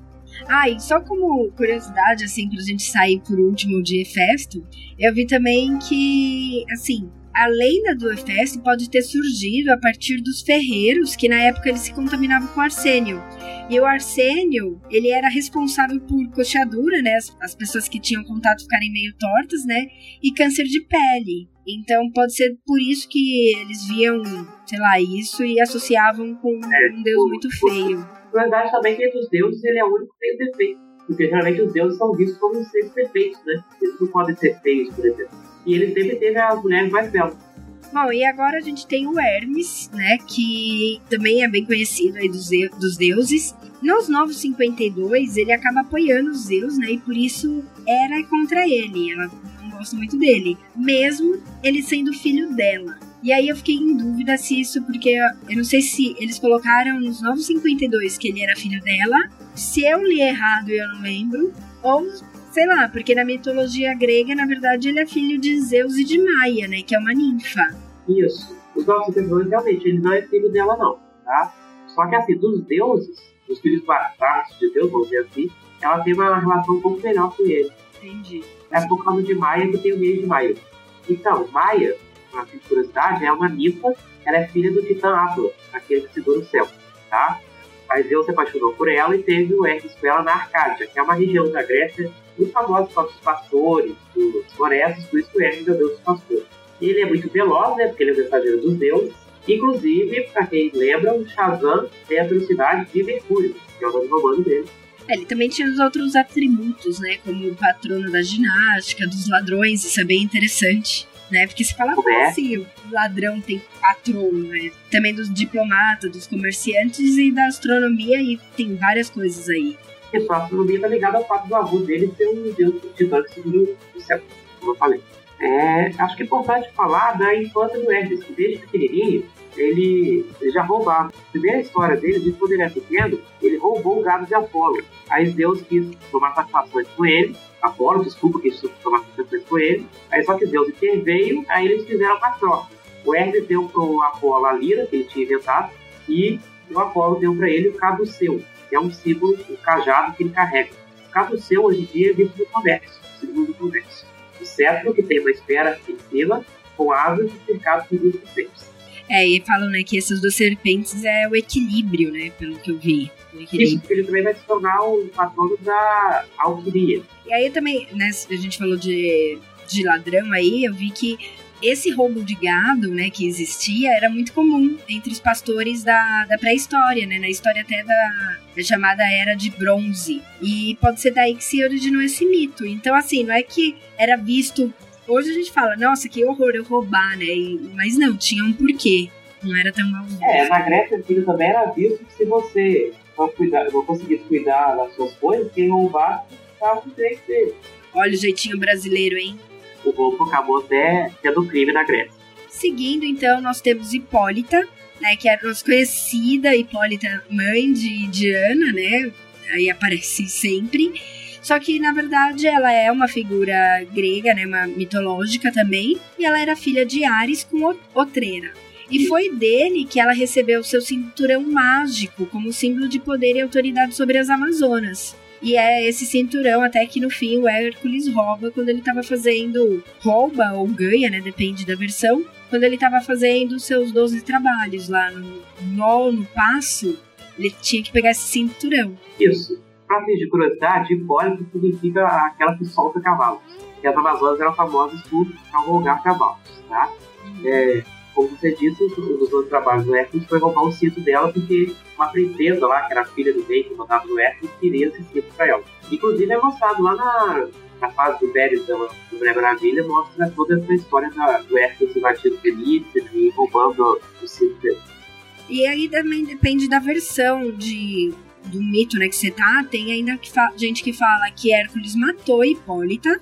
E tem ainda que ela foi aprisionada por ele. Então depende aí mas todos são unânimes em falar que houve uma guerra entre as Amazonas e Hércules. Isso é conhecido mesmo. Bom, seguindo, eu não sei aqui, eu não sei se você tem alguma informação sobre esse personagem da Mulher Maravilha, o Lennox, porque eu não achei nada sobre ele, eu não sei de onde eles tiraram isso daí. Isso, ele não, ele não tem nada mesmo que original da mitologia, não. Vai ser uma só invenção mesmo. Porque a Mulher Maravilha até chama, né, de irmão. Isso, porque ele é um dos filhos de Zeus, né, na história. Mas é só realmente invenção, então. Isso. Cara de pedra que não tem nada semelhante na mitologia grega, não. E Milão, aquele personagem com sem olhos lá, com olho de larva? Parece só, ser só invenção também, né? Entendi. A questão do Milão é só que ele é a cidade da Itália ainda. É, então, aí você põe assim, Milão, mitologia. Meu, aparece assim, como ir de Milão à Grécia. Você... Não, não era isso.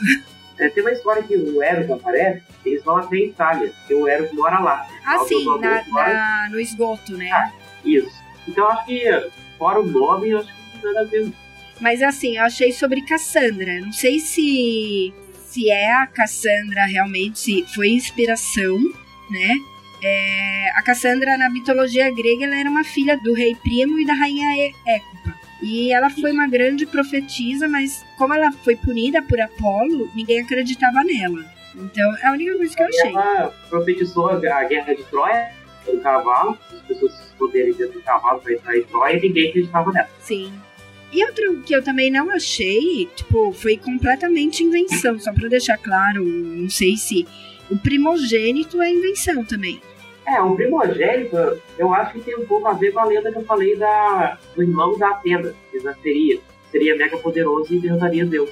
Uhum.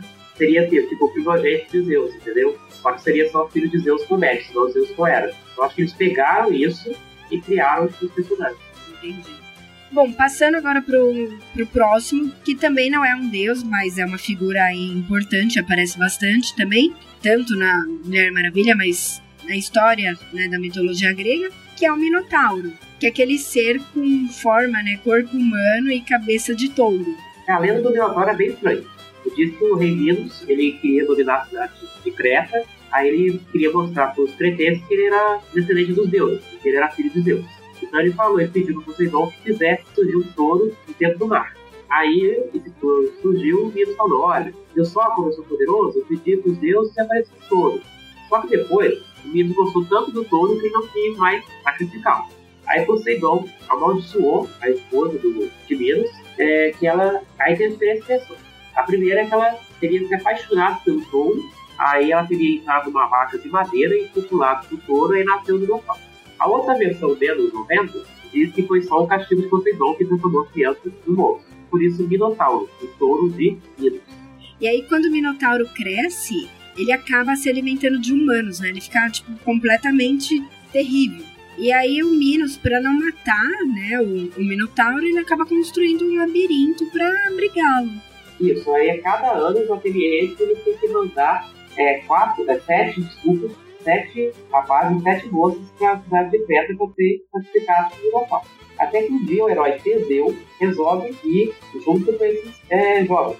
Aí ele vai lá com a ajuda da Ariadne que dá um novelo pra ele, aí ele consegue sair do, do labirinto, ele derrota o Minotauro e volta. Só que ele tinha prometido pro Egeu, que era o pai dele, se ele voltasse vivo, ele hastearia velas brancas para ele. Mas se ele tivesse morrido, as velas seriam negras. Só que ele esqueceu de mudar as velas do navio. Aí as velas estavam negras, o Egeu conseguiu o navio ao longe, achou que o Teseu tinha morrido, ele pulou no mar e se suicidou. Por isso que o mar Egeu suicidou. É bem interessante, né? O engraçado é que assim, tecnicamente, sei lá, não faz sentido ele ir com as velas negras e esquecer de trocar as velas. Entendeu? É. Ah, tudo bem. Essa próxima deusa eu também não sei se foi representada nos Novos 52 sendo ela ou se eles só chamavam, porque eles falam ah, a lua, a lua, mas eu não sei se realmente eles queriam dizer que essa era a, a personagem. Que na verdade. Isso, no, no Novos 52 ela é a arte. Só que a, essa confusão. Porque na Grécia, o Apolo e a Ártemis, ao contrário do que as pessoas acreditam, não eram os deuses do Sol e da Lua, respectivamente. Os deuses do Sol e da Lua eram dois titãs. Eles eram filhos do titã Império e da titã de Teia, que até aparece nas histórias da Dona Troy, lá no começo dos Jovens Titãs. Esses deuses, do, o deus do Sol era Hélio, deus, a deusa da Lua era Selene e a deusa do amanhecer era Theos. Então a que tem nos 952 não é a Selene, é a Artemis. É a Artemis. entendi. Não, só pra deixar claro, porque é o que eu falo, meu, é uma confusão, entendeu? Custa usar, usar o nome É, eles correto. mudam todos na hora. É, caramba. Bom, então passando para a próxima, Perséfone, que a gente já comentou aqui, né, um pouco sobre ela, que era a deusa da primavera, das flores, frutos e perfumes, e ela era filha de Zeus com Deméter. Aí tem uma história de que diz que a Afrodite não queria que o Hades eh, fosse o deus que não se apaixonasse. Então, um dia, quando ele estava andando pra terra, uma das poucas oportunidades que ele fazia isso, ela mandou o Eros atirar uma flecha no coração dele. Eros fez isso, aí o Hades se apaixonou pela Perséfone. Só que a Perséfone, a mãe dela, que era Deméter, não queria que ela casasse. Aí criava ela, tipo, isolada, lá na Ilha das Filhas, longe de todo mundo, pra que nenhum homem se aproximasse dela. Aí o Hades, vendo que não teria como é, ele casar pelos meios normais, qual a ideia que ele tem? Vou raptar a Perséfone. Simples Só assim. a Deméter, obviamente, não fica nem um pouco feliz com isso. Aí ela causa uma fome na Terra e acaba com a natureza. Só que no fim, né, aí, como ela tinha acabado com tudo, com a natureza, com, com a terra em si, os humanos, os homens, não podiam mais fazer ofertas aos deuses, né?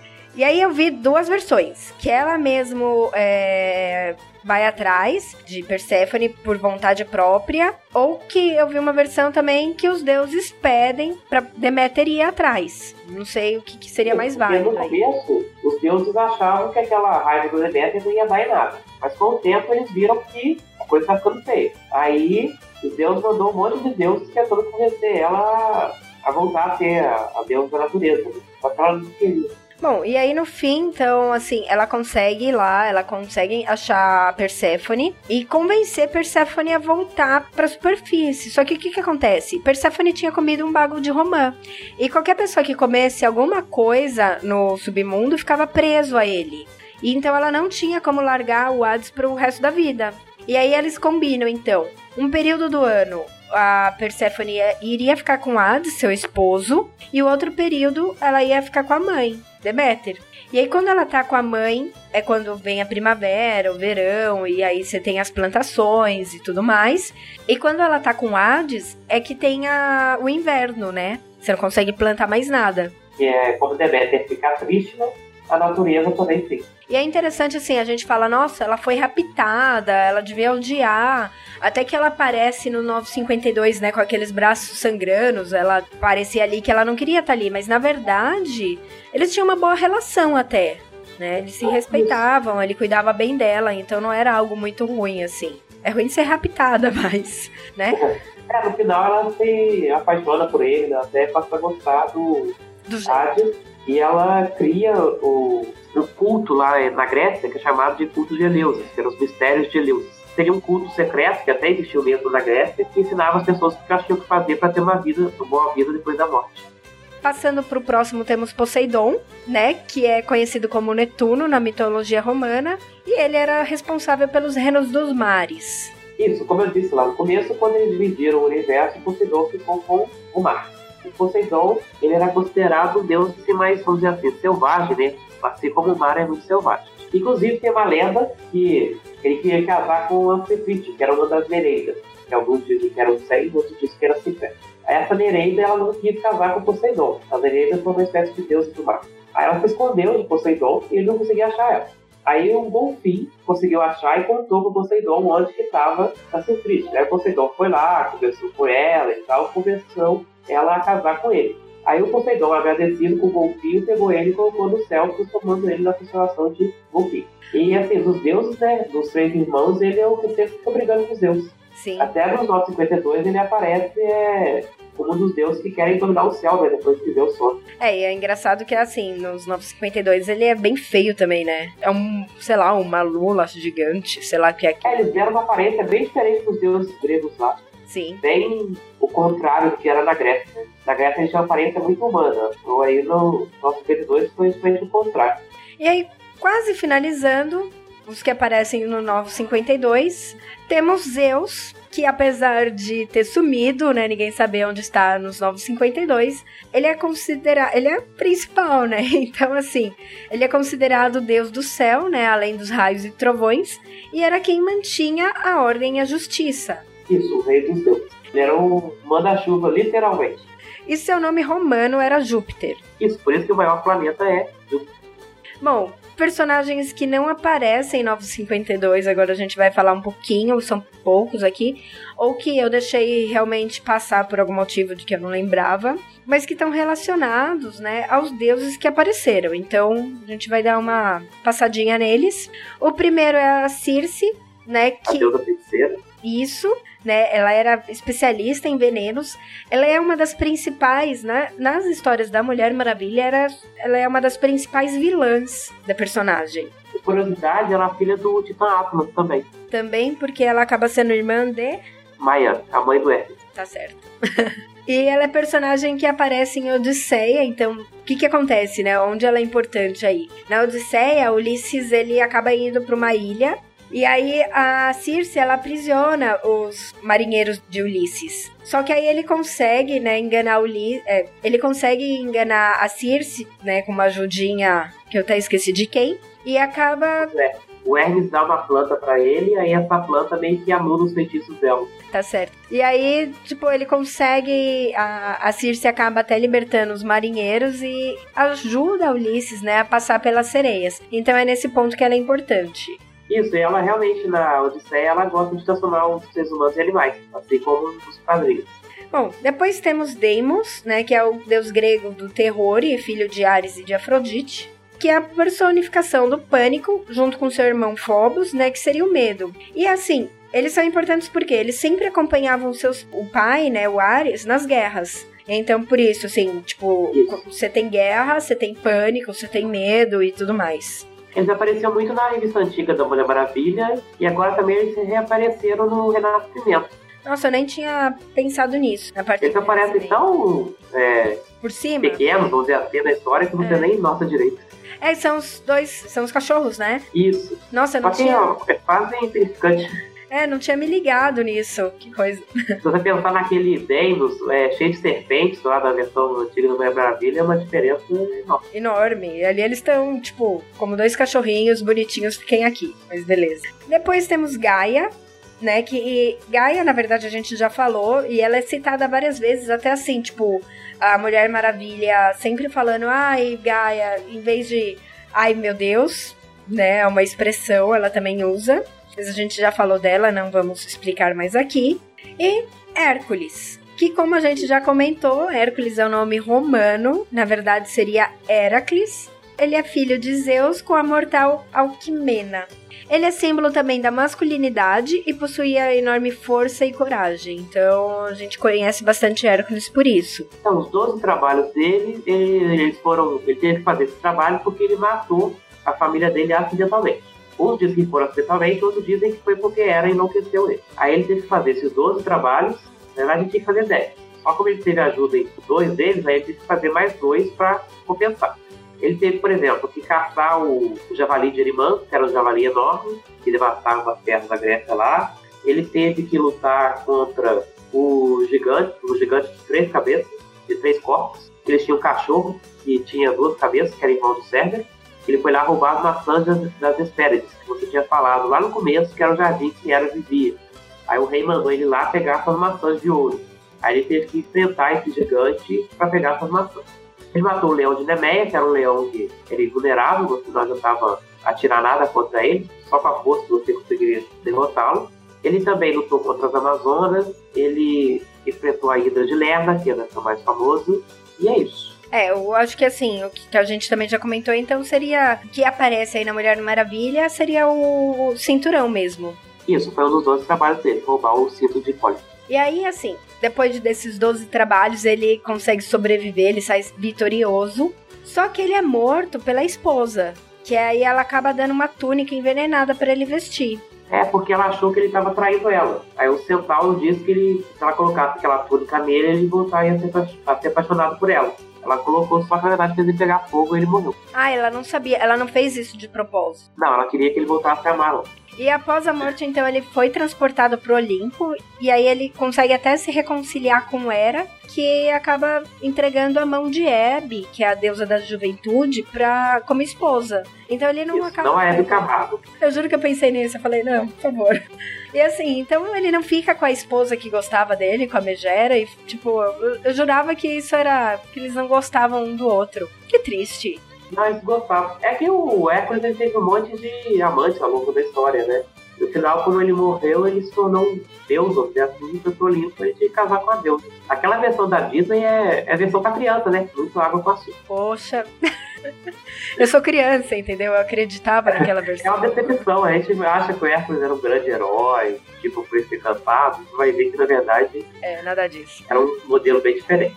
Passando pra Estia, que é a próxima, né? Que ela é uma das irmãs, né? De Hera. Ela era a irmã mais velha. Ela foi a primeira que nasceu e a última que saiu da barriga de Cronos. Então ela era ao mesmo tempo a mais velha e a mais nova. Aí, assim, conta a história que ela não gostava de interferir nos conflitos dos deuses, não. Ficava lá no cantinho dela. Aí Deus deu a ela o direito de ser, de homenageada em todos os tempos. Tipo, você fazia o tempo pra Atena, mas você também tinha que cultuar a Estia lá dentro. Ah, por isso ela é considerada a deusa das casas e dos lares, assim. Isso, ela protege as casas, os templos, as cidades. A cidade é interpretada como uma grande família. Então, quando ela é protetora das famílias, ela também protege a cidade, que é uma família maior. É, na verdade aqui eu só coloquei, mas por conta que ela é uma das guardiãs da Ilha Paraíso. É, ela aparece bastante na Mulher Maravilha nesse papel. Depois temos a Medusa, que também não é uma deusa, né? Todo mundo sabe que é um monstro. É um bicho feio. É considerado um monstro do submundo, né? Do subterrâneo. E ela é uma das três Górgonas, né? Que são filhas de Forces e Seto. Górgonas é esse ser feio aí com cabelo de. É, a outra é e Euríale e a Stênelo. Como? Euríale e Stênelo. São as duas irmãs dela que são menos famosas. Só que ela é a única que é mortal, Isso. Né? Tem algumas histórias que dizem que isso foi um castigo de Atena, porque ela teria literalmente transado com Poseidon no templo dela. Como a Atena era uma deusa virgem, ela achou isso mega Um absurdo. nojento, né? Sim. Aí ela amaldiçoou a, a Medusa pra se tornar mortal. E aí, como também todo mundo já sabe, né? É, conta a lenda que quem olha pra Medusa se transforma em pedra. Isso, a única saída é você olhar para um espelho como perdeu o feio. Que aí, desse jeito, ele acabou decapitando a Medusa, né? E utiliza a cabeça da Medusa como arma. E depois ele dá a cabeça dela pra Atena. E a Atena coloca no escudo dela. Então o escudo da Atena sempre aparece com uma cabeça de Medusa. Isso, inclusive na, na guerra contra os gigantes, a Atena transformou um monte de gigante em pedra contra a cabeça.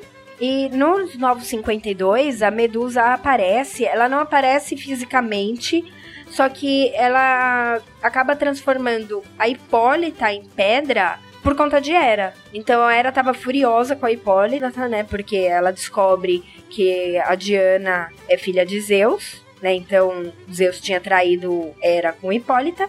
E aí ela vai lá e transforma a Hipólita em pedra. E as Amazonas se tornam serpentes. Até Hera fala, vocês são as serpentes no paraíso. Hera é muito legal nos 952, eu tenho que confessar. Eu acho ela muito legal. E assim, ela é bem importante também, né? Ela tá quase em tudo ali, junto com. Até com a Diana, ela tá presente ali. Ela tem uma meio relação de amor e ódio com a Diana, né? Sim, sim. Bom, e continuando, temos Metis, a gente já falou, ela foi a primeira esposa de Zeus e é filha dos titãs Tétis e Oceano. Então aqui é só pra deixar claro, né, só explicar quem ela é. Então ela é a deusa da saúde, proteção, astúcia, prudência e virtudes e tinha como poder se metamorfosear. E aí foi isso que a gente né, até falou, ah, ela se transformou numa gota d'água e foi engolida por Zeus, né? Curiosidade, ela tinha du- 2.999 irmãs. Eram 3 mil oceanos. Ah, é. é, São 3 mil fêmeas e 3 mil machos, não era algo assim? Isso. As 3 mil oceânicos e os 3 mil deuses rios. Que é aí que eles formam os rios, os lagos e tudo que tem a ver com as águas, né? Tá certo. Bom, temos as moiras, que a gente já até comentou um pouco no cast de recomendações da Mulher Maravilha. Elas são semelhantes às parcas da mitologia romana e elas eram em três irmãs que determinavam o destino dos deuses e dos mortais. Então, elas eram responsáveis em fabricar, tecer e cortar o que seria o fio de- da vida de cada indivíduo. Geralmente a, gente vê elas com os nomes romanos, né? É muito comum você ver as partas acontecendo o destino e tal. É, eu acho que na Mulher Maravilha elas aparecem como moiras mesmo. Eu não sei que assim, agora, se, por exemplo, eu peguei aqui, né? Cloto, Laqueses e Atropos. É, eu acho que esses são Isso. os nomes é, são os nomes gregos. Isso. Se não me engano, em romano é a nona, décima e morta. Isso, exatamente, tá certo. Só para deixar claro, então a Cloto é a que fiava, né, e tecia o fio da vida. Então ela tinha, juntamente com outros deuses, ela atuava como deusa dos nascimentos e partos. A Laqueses, ela puxava e enrolava o fio da vida. E a Atropos, ela cortava o fio da vida, então determinando a morte do, do ser, do indivíduo. Isso, tem uma, uma das centenas de versões da filiação dela, elas são filhas de Zeus com a titã de Temis, que é a titânide da Ordem Universal. Bom, e depois temos o Oceano, que a gente já falou um pouquinho também dele. Ele era filho primogênito de Urano e Gaia, né? Então, portanto, o mais velho dos titãs. Ele era o deus das águas correntes, do fluxo e do refluxo e da origem a todas as massas líquidas e fontes de água doce do mundo. E é interessante porque ele reinava sobre o Atlântico. E o Poseidon, ele reinava sobre o Mediterrâneo. Eles consideravam, eles tinham essa divisão entre eles. Isso, porque originalmente os gregos acreditavam que o oceano era um rio de água doce que circulava a terra. Aí depois, com o tempo, eles foram descobrindo que não tinha esse rio nada. Aí ele virou o deus do oceano.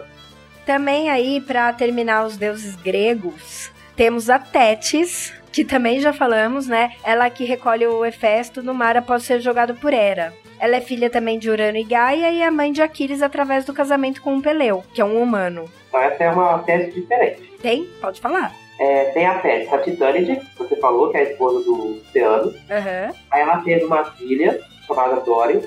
Essa Dóris, ela casou com o deus do mar é, e ela teve a Nereida. Uma dessas Nereidas é a segunda Tétis. Essa segunda Tétis é a mãe de Aquiles. Isso. A gente tem a Tétis, a Titânide, e tem a Tétis, a Nereida. A mãe do Aquiles é a Nereida. Entendi.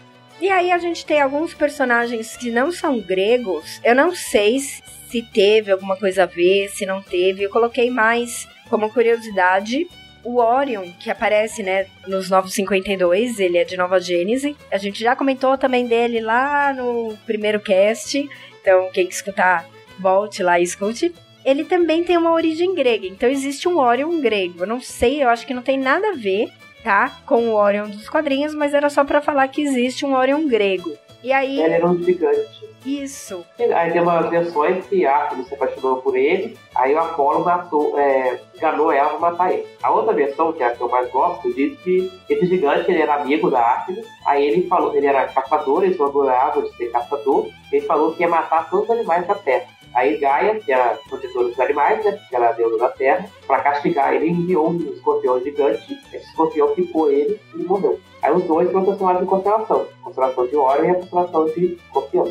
Bom, e também temos a Siraka, que aparece nos 952. Ela não é um personagem grego, mas também, né, junto aí com vários que foram inventados, foi colocada como tal. E é filha de Zeus. E nos 952 ela é representante do vento. Isso. Eu não sei se o nome tem a ver, mas em Roma eles tinham um nome chamado, um vento chamado Siru, que era um vento que vinha no deserto África. Ah, pode ser, acho que pode ter vindo daí, mas ela não, não existe como mitolo é, como entidade grega, né? Não, na mitologia grega, os ventos eles são representados por oito, ou por até doze deuses masculinos. Quase no fim, nós temos as Amazonas, que aí, só para falar um pouquinho delas, é, há poucas evidências que elas realmente existiram, mas há evidências. É claro que não existe algo assim, ah, elas viviam numa ilha separada, que foi dada por Atena, sabe? Não era bem isso, mas é um mito, né? Que tem aí base em mulheres guerreiras que viviam separadas dos homens. Isso. Ah, na lenda grega, elas são filhas de Ares, como as mitas, e elas eram grandes guerreiras, que elas não aceitavam ser dominadas pelos homens, e elas moravam lá no Mar Negro. Quem tá lendo Mulher Maravilha agora tá fazendo deles por localização. Eles estão tentando achar a Ilha Paraíso lá no Mar Negro. A Ilha de Temístra realmente fazia parte do, do mito, tinha esse nome mesmo. Elas têm uma história que elas lutam contra os Atlantes, Terra. Elas viviam na Trácia, o Éfeso, e elas cultuavam somente a é, isso é bem interessante, né? Porque elas eram devotas de Artemis, mas assim, até no, na Mulher Maravilha elas são devotas de outras deusas, né? De Atena, elas pedem para outras entidades. Isso, até numa história recente da Mulher Maravilha, falou que essa ideia, a lenda grega original, seria tipo uma deturpação no mundo da Mulher Maravilha. Aí até tem a, a avó da Mulher Leopardo que acha que, que, as, que as Amazonas eram realmente assim, que adoravam Artemis e tal. Aí a, A Mulher Maravilha mostra pra ela que isso não, é, era, não era, nada disso. As Amazonas eram bem diferentes do que falava a mitologia grega. Legal.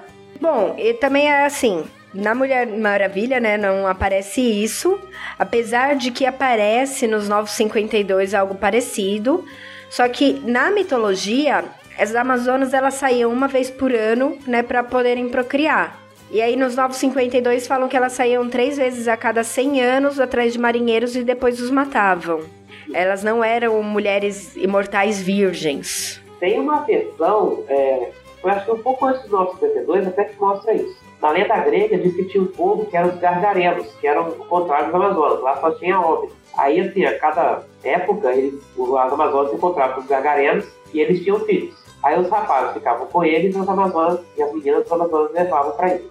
E aí também é contado que na, na mitologia as Amazonas elas arrancavam seio, né, para conseguir melhor manusear o arco e flecha e tudo mais. Mas também tem a parte que conta que na verdade elas só atavam os seios, né, espremiam assim para ficar sem essa volume na frente. E aí é mais cabível, né? Se existiu realmente alguma coisa assim, é mais cabível porque como você vai cortar um seio no, sem nada, né? E sobreviver aquilo? É porque o, tipo, não tem muita lógica. O, o Heródoto, que é considerado o pai da história, ele quis dar um significado pro nome das Amazonas. Aí para ele, as Amazonas significaria sem peito, a Amazônia. Interessante. Aí teria essa história de que elas tiravam o seio delas para usar o arco. E por fim, né, como curiosidade, no Brasil, o Amazonas ele é chamado por conta disso. Conta-se a lenda que Francisco Orellana, né, quando ele estava desbravando lá a região, ele encontrou uma tribo de mulheres guerreiras, né, que chamava-se Icamiabas, né, num afluente do rio Amazonas. E aí depois, né, de guerrear tudo mais, sei lá, ele nomeia Amazonas por conta disso, por conta dessa tribo que eles encontraram tudo a ver com a gente, Amazonas. Sim. Bom, por fim, curiosidades diversas. É, a Mulher Maravilha ela já matou nas histórias a Medusa, Tritão, que é filho de Poseidon, Nêmesis, que é a deusa da vingança, e o Ares, e o Monte Olimpo eu achei muito engraçado, porque eu não sabia, meu péssimo conhecimento de geografia, desculpa. Ele realmente existe, né? Então, assim, eu, você acha, ah, Monte Olimpo é só um, algo mitológico. Não, ele realmente existe, tá lá, é a montanha mais alta da Grécia. E ela tem 2.917 metros de altura. Nada mais natural que os deuses viverem no monte mais alto, né? Sim, e aí eles consideravam, tipo, os humanos quando olhavam, eles consideravam que a entrada do Olimpo, né, do dali onde eles ficavam, os deuses ficavam, era fechada por nuvens, porque o Monte Olimpo normalmente ele tá encoberto, né? A pontinha dele tá encoberta de tão alto que ele é. Isso eu achei bem interessante também. E aí, você sabe o porquê? Eu não sei se tem alguma explicação, se tem alguma lenda, o porquê colocaram na cabeça que a Mulher Maravilha seria criada do barro então, tem duas explicações para isso. A primeira explicação, até já apareceu muito na história dela, tem a ver com a lenda da Pandora. Na mitologia grega, os humanos seriam sido criados pelo Titã Prometeu. Esse Titã, ele era um pouco meio inimigo dos deuses. Aí ele criou a raça humana e os deuses achavam que a raça humana deveria ser destruída porque era muito fraca, porque a gente não tem garra, a gente não tem pelo, não tem nada para se proteger da natureza. Uhum. Aí o que, que Prometeu teve ideia? Ele resolveu ir ao Olimpo roubar o fogo e entregar para os mortais. Deus ficou muito bravo com isso e resolveu mandar um castigo para os humanos. Esse castigo seria Pandora, que é a primeira mulher. Então o Hefesto pegou barro, moldou ela, Atena foi lá, vestiu ela, depois cada divindade do Olimpo deu um dom para Pandora. Por exemplo, a Afrodite deu beleza, o Hermes deu inteligência, é, a Atena deu sabedoria, deu talento e tal. Mais ou menos o que Aí, acontece na Mulher Maravilha também, né? Que quando ela nasce isso. lá, os deuses dão presentes, é, a atributos. do Hércules. Isso. A velocidade do Hércules, a sabedoria de Atena, o amor de Afrodite, por aí vai. Aí a Pandora já conhecia a lenda da caixa Pandora, que ela vai com essa caixa no mundo dos mortais e leva seus rituais. A segunda inspiração até aparece é, um pouco lá na primeira vez que contaram o origem da Mulher Maravilha, que é uma é a lenda sobre um cara chamado Pigmalião. O nome é difícil mesmo. Pigmalião? Isso. Tá certo. Esse cara, ele vivia na ilha de Chipre e ele era um escultor. E ele queria arrumar uma esposa para ele. Só que as mulheres de Chipre, por causa do culto a Afrodite, elas eram muito promíscuas, vamos dizer assim. Uhum. Por causa da maldição de Afrodite também. Aí não tinha ninguém para casar. Ele achava que as mulheres eram, eram muito inadequadas para ele. Então ele fez uma estátua, e dessa estátua ele ficou falando a Afrodite, rezando, bem que ela podia ser uma mulher real, ela poderia ser ideal para mim. Aí a Afrodite atendeu o pedido dele e deu vida a essa estátua de barro. É a chamada Galateia. Casou com o Pigmalion. Essa, essas duas versões têm uma, têm uma boa inspiração, né? São uma boa inspiração a história. Sim, sim. E agora me fala, só para terminar, qual que é a versão que você mais gosta? Ela sendo filha de Zeus ou ela sendo do barro? Eu comparo muito dela ser do barro por causa de toda a inspiração mitológica, né? Uhum. Mas eu acho que a, ela ser filha de Deus também foi uma boa modernização para a história. De repente, pode ser que as pessoas achassem bem estranho hoje em dia alguém ter feito do barro. É o que você falou, né? Tem, tem o um porquê também existir essas mitologias de serem criadas do barro, né? Então, tem que aceitar é. também. Bom, tem mais alguma coisa que você queria falar? Mais alguma curiosidade? A gente deixou passar? Acho que é só isso mesmo. Agradecer a vocês, foi muito bom. Desculpa é... tomar seu tempo, três horas quase aqui, desculpa mesmo. Não é... Imagina, é uma coisa que eu gosto de falar e eu acho que é uma, uma boa forma a gente ver que assim, a mitologia grega é uma coisa muito presente na vida da gente. Né? Sim, sim, certeza. E esses quadrinhos têm muita inspiração ainda, pode ensinar a gente muito, muita coisa. Que infelizmente eu sim, é o que a gente falou, né? Não daria para falar tudo. Né? Já falando pouco, já deu um cast longo, imagina tentar falar tudo, é impossível. Alguém paga o segundo cast por aí. Não, certeza. Eu já tenho umas outras ideias aqui. Vai demorar um pouquinho agora. Mas obrigada mesmo Bom. pela participação, pela doação aí do seu tempo. É isso, eu que agradeço. Então tá certo. E fui. Tchau. Tchau. Κάποια στη ζωή μου γυαλιά καρφιά να κάνει Όλη την ύπαρξη μου τη θες εσύ Που εννοεί να πάρω από τα φίλια σου σαν τρελός Ποθώ να μπω στην αγκαλιά σου. Να μ' αγαπάς, να σ' αγαπώ. Να θέλεις μόνο εμένα να σε έχω δίπλα μου Θεό. Να ζω μόνο για σένα τι να μας πούν που δεν μπορούν. Να ζήσουν ότι ζούμε κάποιοι δεν ξέρουν. Να αγαπούν Και